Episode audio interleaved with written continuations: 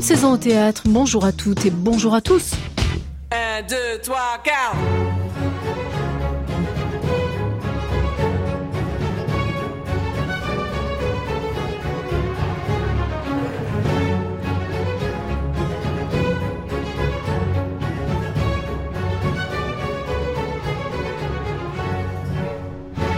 Il fait vibrer l'air sur la scène du théâtre, un peu comme s'il soufflait sur les ondes volatiles et entrait en apesanteur. Il est aérien, ça c'est sûr. Il survole le plateau plutôt qu'il ne l'arpente. Il joue déséquilibre, se moque du déséquilibre. C'est un comédien funambule, un acteur lunaire qui bouscule l'alignement des planètes, un terrien malgré tout mais qui tangue sur les vagues. Cet acteur rend liquide les contours de son corps et élastique les lignes où il se meut. Il entre et sort de la matière, celle du temps, de l'espace, celle des mots. Étrange phénomène, vraiment. Il est actuellement en scène au théâtre du Rond-Point dans une pièce nourrie de ses échanges par mail avec le navigateur Thomas Coville. Titre de la pièce Je parle à un homme qui ne tient pas en place. Nom de notre invité, Jacques Gamblin. Nous ouvrons avec Jacques Gamblin et à sa lettre F comme Funambule, notre encyclopédie en mouvement du théâtre, qui se refermera sur la Bretagne. Un appel à Guillaume Blaise, tout nouveau directeur de la scène nationale de Saint-Brieuc. Nous sommes ensemble jusqu'à 16h. Bienvenue.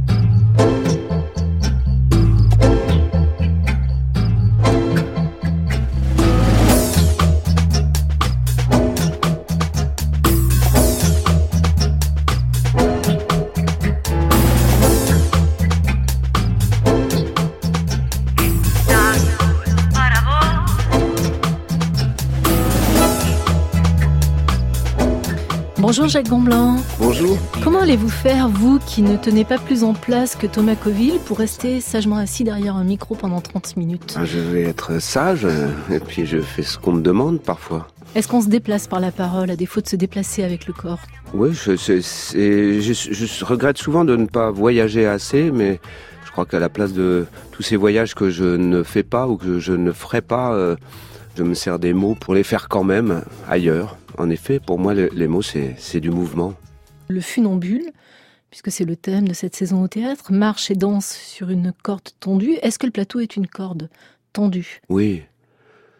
Oui, c'est une multiplicité de, de cordes qui vont pas toutes dans le même sens. C'est une corde tendue entre le regard du public et ce qu'il y a à voir. C'est des cordes vocales euh, qui fonctionnent euh, dans l'idéal. C'est des cordes de, de, lumière parce que ce sont des lignes.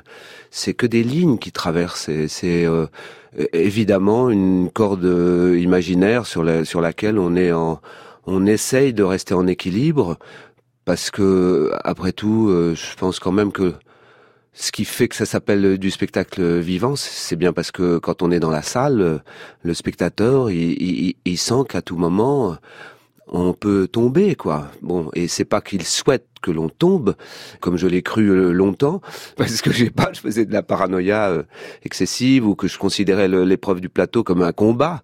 En réalité, euh, non, je ne pense plus du tout comme ça. C'est une promenade, un voyage à faire ensemble avec le public, mais néanmoins, c'est vivant, donc il faut se laisser surprendre par des déséquilibres, en effet qui peuvent advenir à tout moment. Et donc là aussi, c'est une corde, c'est vraiment beaucoup de cordes. C'est d'une corde tendue entre la terre et le ciel. C'est c'est la corde des mots, c'est parfois la corde raide quand la matière se travaille pas comme on voudrait, parce qu'on n'est pas de, dans l'humeur adéquate, parce qu'on on sent que ça ne communique pas tout à fait comme on voudrait. Enfin, tout ça, oui. Beaucoup de cordes. Il faut pas s'en mêler les pinceaux dans toutes ces cordes. C'est aussi, euh, pour vous, Jacques Gamblin, de plus en plus, le plateau théâtre, une corde tendue entre le théâtre et la danse. Oui, une corde aussi entre la danse et le théâtre. C'est vrai que depuis quelques années, il y a, il y a toujours du mouvement dans mes spectacles, euh, soit parce qu'il y a des danseurs qui, qui sont engagés dans ces spectacles, ou parce que moi, je j'ai envie euh, que ça transpire aussi de cette façon-là. En fait, en fait, je, pense vraiment que la danse arrive quand on ne sait plus euh, comment dire les choses.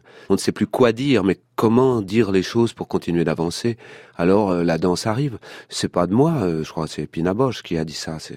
Elle a dit ça et puis elle a dit aussi ceci. Ich meine, es sind, sind, sind, sind irgendwo Leute, wo ich irgendwo spüre, die, die, die was Starkes fühlen, sich vielleicht Je pense qu'il y a quelque part des gens chez lesquels je sens qu'ils sont si sensibles et si forts que leur tendance est au fond triste. Et dans la tendance n'est pas quelque chose de superficiel. Mais le travail ensemble est souvent très difficile. Mais d'une certaine façon, j'aime ces gens. Mais souvent, ils pensent que je ne les aime pas, que je les rends laids. Et moi, je pense que je les rends beaux. Parce que pour moi, beau, ça veut dire honnête. Ça veut dire quelque chose d'intérieur, profond. C'est très différent. Ça se frotte, ça se contredit. Et je pense qu'ils m'aiment quand même. Parce qu'ils vont toujours plus loin. Je pense qu'on doit toujours recommencer avec l'homme et pas par quelque chose d'utopique.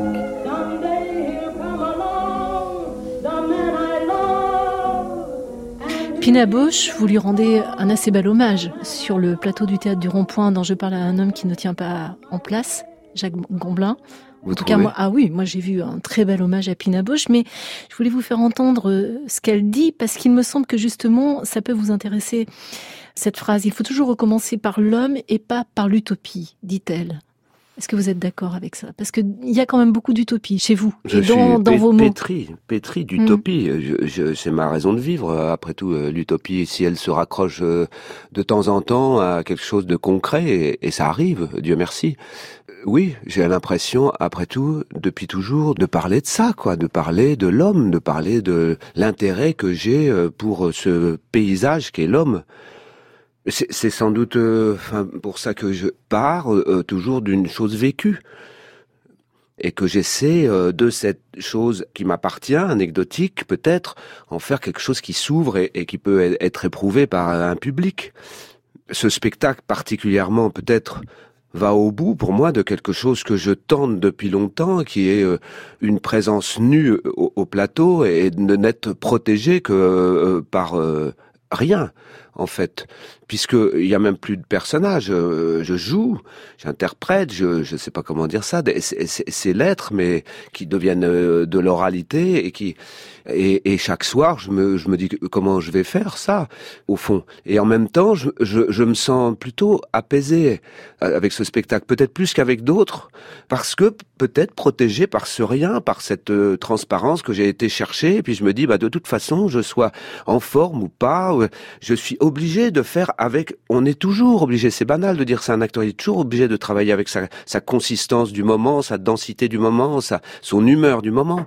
Mais peut-être là, c'est le bout du bout de ça. Je, me suis donné à faire ce corps présenté là, euh, ce soir, là, maintenant, comme ça, devant vous, et, et tout à l'heure, euh, autrement. Voilà, c'est cette présence-là, j'ai l'impression de, de la toucher du doigt de cet instant T-là. Mm. Voilà, c'est bon. Cette présence, en l'occurrence, c'est euh, sans doute moins d'ailleurs la présence de Thomas Coville, ce navigateur qui a fait le tour du monde, qui a battu le record du tour du monde après plusieurs tentatives, que au fond la présence de ce qui va se mettre à exister entre vous. Et c'est très étrange ce parcours parce qu'au départ c'est un désir de vous, et puis ça devient un besoin, et de votre besoin va naître son besoin à lui aussi qui est très loin sur les flots de vous. Donc vous donnez présence à un besoin réciproque qui s'appelle en d'autres termes l'amitié ou l'amitié amoureuse ou l'amour, on appelle ça comme on veut, mais c'est à ça que vous donnez corps, euh, Jacques bah, Je ne peux que vous, vous remercier de, de dire ça parce que c'est cette quête-là que j'ai eu sans le savoir. À partir du moment où il m'offre euh, l'adresse mail du bateau, hmm. déjà, on est cinq à l'avoir. Il y a très peu de gens, évidemment, parce qu'il est en course, il a, il a, autre chose à faire que répondre à des mails et il n'a pas surtout pas être pollué par, même si c'est très bienveillant, hein, par des, des, des, écritures, etc. On se connaît depuis un an et demi, deux ans, max. C'est donc une amitié très récente. Mais enfin, il a une, une confiance suffisante pour me donner le mail du bateau. Moi, je commence à écrire. Je ne sais pas du tout ce que je vais lui dire. Le, le, le premier, c'est te voilà filant dans le vent, pense à respirer, je te salue fort. Jacques, j'y vais avec les patins. Je ne sais pas du tout euh, si demain euh, je vais recommencer. Bon, et puis je recommence. Et puis troisième jour, et puis et puis et puis le et puis de, au fil des jours, j'ai besoin de, j'ai envie de continuer cette aventure-là d'écriture. Je n'ai pas de réponse, je ne sais pas s'il reçoit, comment il reçoit, ce qu'il en pense, ce que ça lui fait, je ne sais rien. Donc, euh, je prends le risque, euh, un risque relationnel en fait. Mmh. C'est un petit côté euh, qui tout double ça peut l'emmerder euh, vraiment et l'insupporter et le, lui polluer son, son travail qu'il a à faire à ce moment-là au milieu des, des océans, ou alors faire ce que ça a fait, c'est-à-dire un homme qui à un moment donné parle, par écrit, mais parle, se livre, quoi, dit des choses essentielles pour lui qu'il a probablement euh, euh, jamais dites à personne, parce que la distance fait que on se rapproche.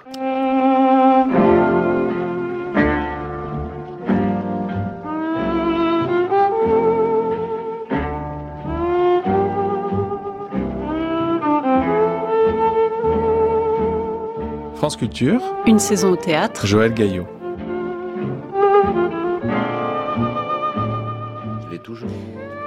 En 2005, Thomas Coville venait expliquer au micro de France Inter les raisons qui le poussaient à bouger tout le temps et à partir. Et en fait, pour lui, tout a démarré le 10 mai 1968, le jour de sa naissance. Ce jour-là, la Révolution n'était pas un dîner de, de gala. Mmh. Hein, C'était en plein Rennes, je me suis fait secouer déjà, pas autant que dans un trimaran, mais euh, dans une des manifestations, la voiture s'est fait un peu secouer et du coup je suis arrivé prématurément à Rennes. Voilà. Mon père euh, naviguait, mais euh, c'était plus une navigation euh, familiale euh, et j'ai navigué un peu avec eux. Mais c'est vrai que la navigation familiale était empreinte d'une autorité à bord et d'une discipline qui m'a pas franchement euh, séduite au départ. Mais c'est vrai que j'aime partir, j'aime les départs, et mes parents ont été là-dessus euh, des navigateurs professionnels en passant d'un boulot à un autre, en se remettant en cause tout le temps, en ayant envie d'aller voir euh, ce qui se passait de l'autre côté, sans que ça soit géographique.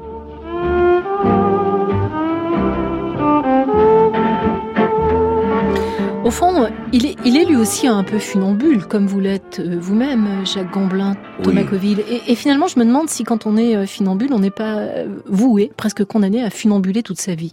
Je sais que le verbe n'existe pas, mais je mais, le trouve assez joli, donc je l'emploie. C'est très bien d'inventer des, des, verbes et des mots, j'adore ça. Euh, si, je pense que si, c'est des histoires de, de nature.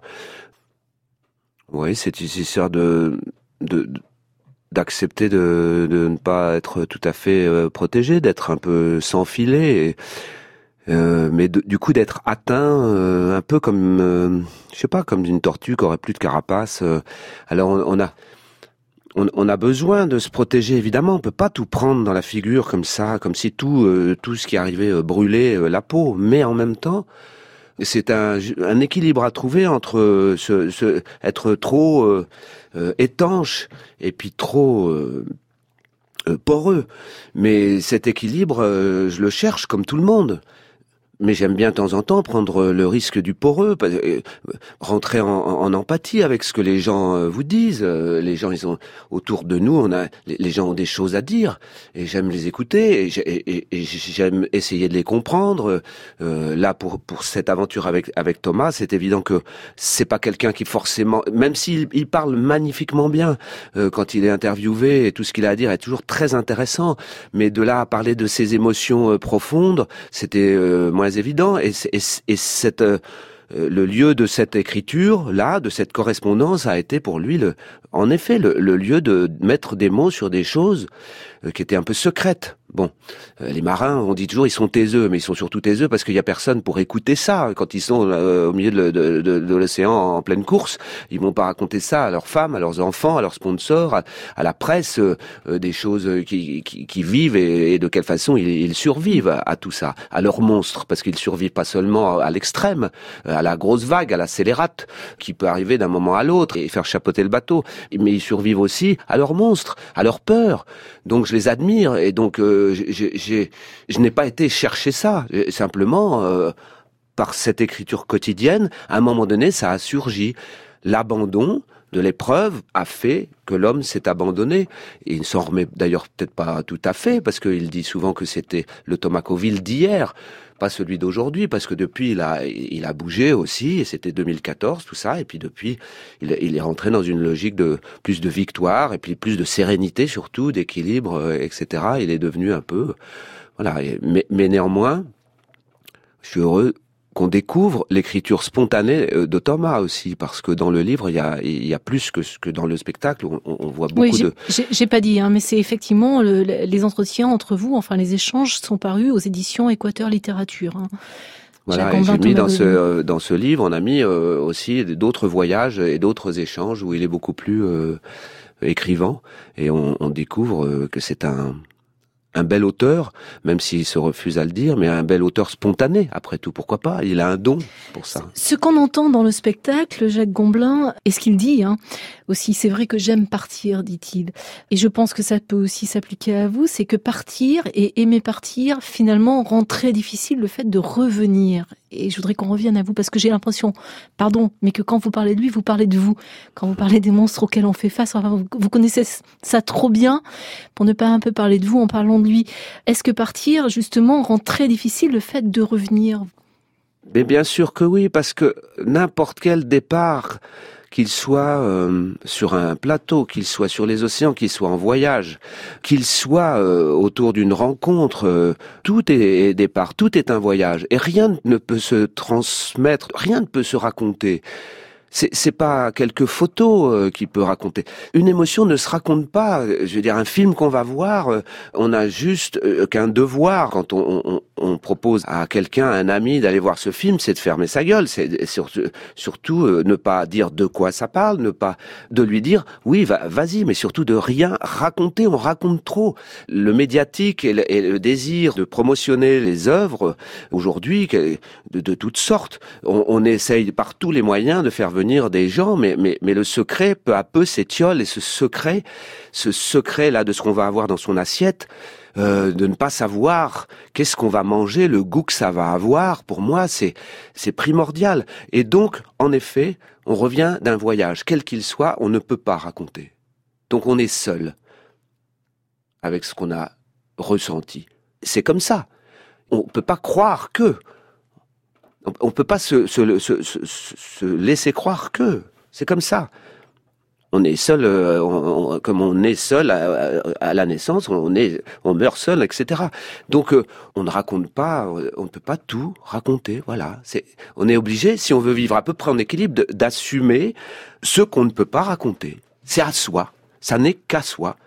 Et ben, tant pis. Je voudrais vous faire écouter euh, une dernière archive dans cette émission euh, Jacques Gamblin. Euh, on va remonter assez loin dans le temps, on va aller jusqu'en 1956 à la rencontre de l'écrivain qui lui aussi était navigateur. Il s'agit de Henri de Montfred, dont la parole, comme la vôtre, ne répond pas du tout au code de communication actuel. Il nous parle du vent. J'ai été élevé dans un petit coin au Cap Le 4, sur une petite presqu'île qui fut longtemps une île pays de vignes et d'amandiers, de murs de pierre sèche, où souffle un vent impitoyable. Et là, j'étais tout seul, je n'avais aucun petit camarade, mes grands-parents m'élevaient. Je suis resté jusqu'à l'âge de six ans sans rien connaître d'autres amis que le vent, avec leur chant dans les pinèdes. Ce vent qui me courait après, me cinglait les jambes avec du sable. Je jouais avec lui, je lui prêtais une âme. Même dans les grands bâtiments vides pendant l'hiver où habitaient mes grands-parents, lorsque je l'entendais siffler dans les couloirs, il me faisait peur. Parce qu'on parle de courant d'air, toujours, et lorsque le vent n'est pas chez lui, dehors, dans les maisons, il est dangereux, paraît-il. Je lui prêtais une âme quand j'en prêtais à toute chose. Eh bien, c'est là que m'est venu ce désir d'aventure, le désir de me confondre avec tous ces petits dieux que je mettais dans toutes les choses. Cette solitude, finalement, certains arrivent à la peupler. Jacques Gamblin, Henri de Montfred, il met des petits dieux dans toutes les choses il donne des, une âme au vent. Est-ce que vous, vous ne faites pas un peu pareil? Vous qui êtes aussi un homme de la mer. Hein. Moi, je me reconnais énormément dans ce qu'il raconte. C'est très émouvant d'entendre parler cet homme-là, cet aventurier. Moi, je suis né au bord de la mer aussi. Alors, c'est à l'opposé, c'est l'ouest, mais euh, ce qu'il dit là, euh, ça m'a donné ma culture. Euh, comme tout le monde, hein, on est on né quelque part, mais cette culture des, espaces, cette culture de l'air. Je peux pas passer une journée sans être au grand air, comme je dis. Me sens très vite enfermé partout. Je suis pas claustrophobe, mais c'est horizontal, c'est c'est lumière, c'est des amis quoi. Le silence aussi, c'est un copain.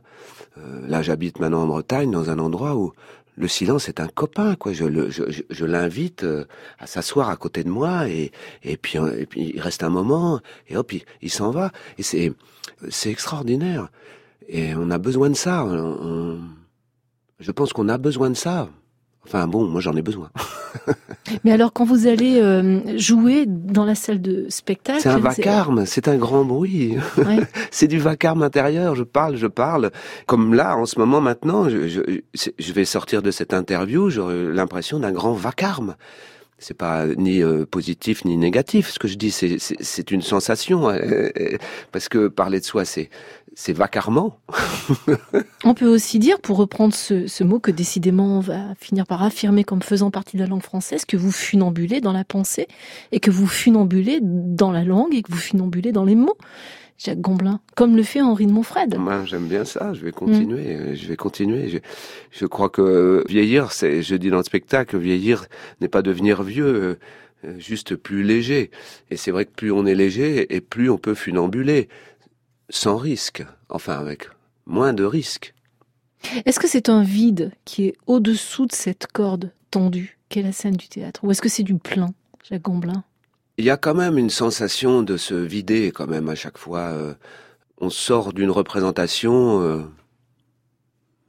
moi, alors c'est très marrant. Il y, a, il, y a, des acteurs, ils ont besoin de manger avant de rentrer sur scène et tout, de se, nourrir, de d'être plein. Moi, c'est tout le contraire. Je mange assez peu dans la journée parce que j'ai besoin de me sentir complètement euh, vide, vide dans mon corps, c'est physique, organiquement, pour raconter les histoires. Et, et, puis euh, je les raconte. En les racontant, peut-être ça me remplit, mais en même temps, je me sens extrêmement vide. J'ai besoin comme d'être, euh, enfin, c'est un, une, une, image, mais de, de me sentir transparent, qu'on peut traverser et puis que c'est c'est qu'une peau qui est friable, qui est euh, un peu un peu comme euh, une, une quand on fait des bulles, des bulles de savon. De savon, oui. Voilà. Et puis au moment où où elle va péter, quoi, le, moment où ça se craquelle, ça, et, hop, ça éclabousse. Ben, ça me plairait bien de d'être une bulle de savon, parce que certaines tombent au sol, éclatent avant avant d'arriver au sol elles, ont la peut-être la, la préscience qu'elles préfèrent euh, euh, mourir d'un accident d'avion que d'un accident de bagnole. Je dis n'importe quoi. Et puis il y en a d'autres, elles montent et on ne sait pas où est-ce qu'elles vont eh mourir. Elles vont se cacher pour mourir. Et peut-être d'ailleurs ne meurent-elles pas? Puisque finalement, à un moment, elles, elles échappent à notre regard. De vie des bulles, la durée de vie des bulles de savon est improbable. Il y a aussi cette chose absolument incroyable qui est un vrai aveu que vous faites euh, sur la scène au début du spectacle. Jacques Gamblin, vous dites j'aimerais dormir et me réveiller et être déjà sur le plateau. Ou oui, déjà sur le plateau, puisque c'est la minute d'avant qui vous terrorise, qui vous noue le ventre. Ce rêve de voilà que ça ait déjà démarré finalement presque sans vous. Hein. Mmh. Parce et que, vous preniez la chose en route. Absolument, parce que c'est un état d'enfance. Euh, c'est un état euh, de, de, page blanche, d'innocence. Quand je me réveille après cette, après, cette sieste, euh, parce que je dois quand même m'habiller, tout ça. Euh, non, c'est l'état exactement après le, le, au moment du réveil et l'état exact que je, je voudrais avoir pour commencer le spectacle. Et bon, ça n'est pas possible. Donc c'est un rêve que j'ai en effet, irréalisable de me réveiller sur le plateau. Parce que tout est possible. Il n'y a eu aucune pensée parasite, il n'y a pas eu le temps. Il y a eu des rêves, il peut y avoir... Euh, les siestes, c'est génial. Hein. Des fois, elles durent à très peu de temps, quelques minutes, des fois une heure. Mais euh, c'est, c'est le bon état. C'est le bon état pour démarrer quelque chose dans, dans l'innocence. Je me souviens avoir vu un spectacle de Claude Régis avec un enfant sur le plateau, il s'est endormi. Et c'était un enfant. Et il s'est endormi, il a fallu aller le réveiller. Et il était rassuré. Il dormait. Il était bien. Ça vous est déjà arrivé de dormir sur un plateau de théâtre, chez un non. non, ça ne m'est pas arrivé, non. Il y a plein de choses qui n'arrivent pas sur un plateau. Euh. il, y a, plein de choses qu'inconsciemment euh, on s'interdit, euh, bien sûr. Des fois, on a envie de bailler. Ça m'est arrivé des fois d'avoir envie de, de bailler, mais c'est très rare. Envie de rire, bien sûr, ça arrive. Ça, ça arrive. Merci, Jacques Gomblin, d'être passé nous voir au micro d'une saison au théâtre, d'avoir funambulé en notre compagnie. Ah, c'était un plaisir, vraiment. Partagé. Je parle à un homme qui ne tient pas en place. Hein. C'est au théâtre du Rond-Point jusqu'au 18 novembre. Euh, le livre de vos entretiens, enfin de vos échanges avec euh, Thomas Coville, euh, même titre, est paru aux éditions Équateur, Littérature quant à nous. nous partons pour la passerelle, scène nationale de Saint-Brieuc, dont Guillaume Blaise vient tout juste de prendre la direction. Et ce n'est pas le désir qui lui manque. Bah, bienvenue, bienvenue à Guillaume Blaise. L'artistique est, le pivot des missions des, des scènes nationales moi, ce que j'ai envie de développer, c'est aussi une exigence euh, relationnelle et qui se décline à partir d'objets artistiques, mais qui se décline euh, bah, à l'endroit des habitants du territoire, qui se décline euh, à l'endroit des artistes, dans la manière de les accompagner, et puis aussi à l'endroit des autres acteurs du territoire, qui soient culturels, mais, mais pas seulement.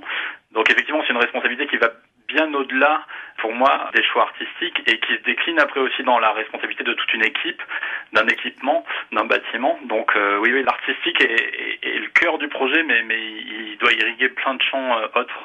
Justement, pourquoi est-ce que à 36 ans, ce qui est votre âge, on a envie de prendre sur ses épaules le poids d'une maison qui peut être aussi un poids assez lourd? C'est gérer une équipe, c'est exercer des responsabilités managériales, c'est évidemment infléchir une ligne artistique, mais il n'y a pas que ça, il y a aussi tout le reste qui n'est pas forcément euh, toujours agréable. Plutôt que de contraindre, moi je parlerais vraiment d'un véritable engagement et une envie de dire tiens c'est quoi justement aujourd'hui d'incarner un, poste comme celui-ci de direction de scène nationale à une époque où ces structures comme d'autres ont la nécessité d'être en mouvement, d'être en, en réflexion, en, en, évolution. Et moi, j'étais vraiment intéressé par cette idée-là. Et au final, montrer qu'une scène nationale aujourd'hui peut être une structure qui innove, qui tente, qui se questionne, qui sait faire des pas de côté. Et moi, c'est vraiment ça qui m'a attiré. Est-ce qu'il faut euh, naviguer entre les rêves qu'on avait et cette réalité qui vient de se présenter à vous, puisque ça fait pas très longtemps que vous êtes assis dans ce bureau du directeur?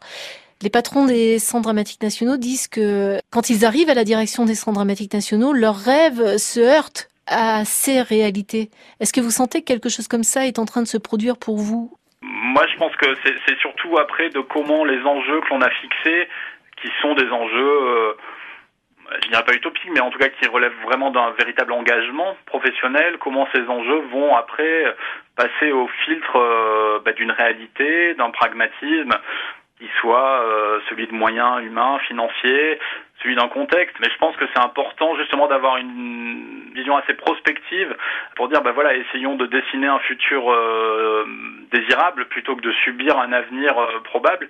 Et après, les choses s'ajustent en temps réel. Mais pour l'instant, ben, j'ai le plaisir de découvrir un, un outil en état de marche, une équipe très mobilisé. Enfin, donc pour le moment, non, non, ça vient plutôt alimenter ma réflexion que la, la freiner ou la dévier.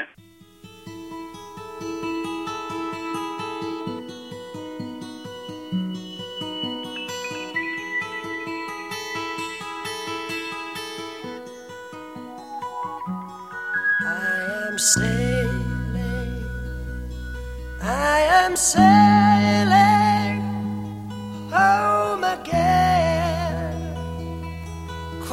across the sea. I am sailing stormy waters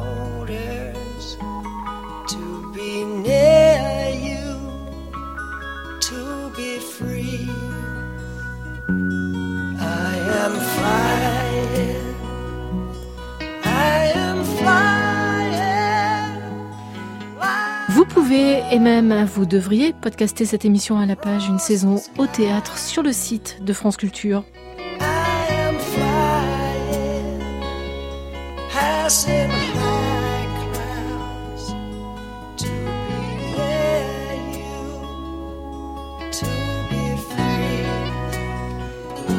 Inès Duperron, Pierrick Mancini, Vanessa Nadjar, Joël Gaillot vous salue. Bientôt 16h, restez à l'écoute. Aurélie Luneau et son magazine de cause à effet vous attendent.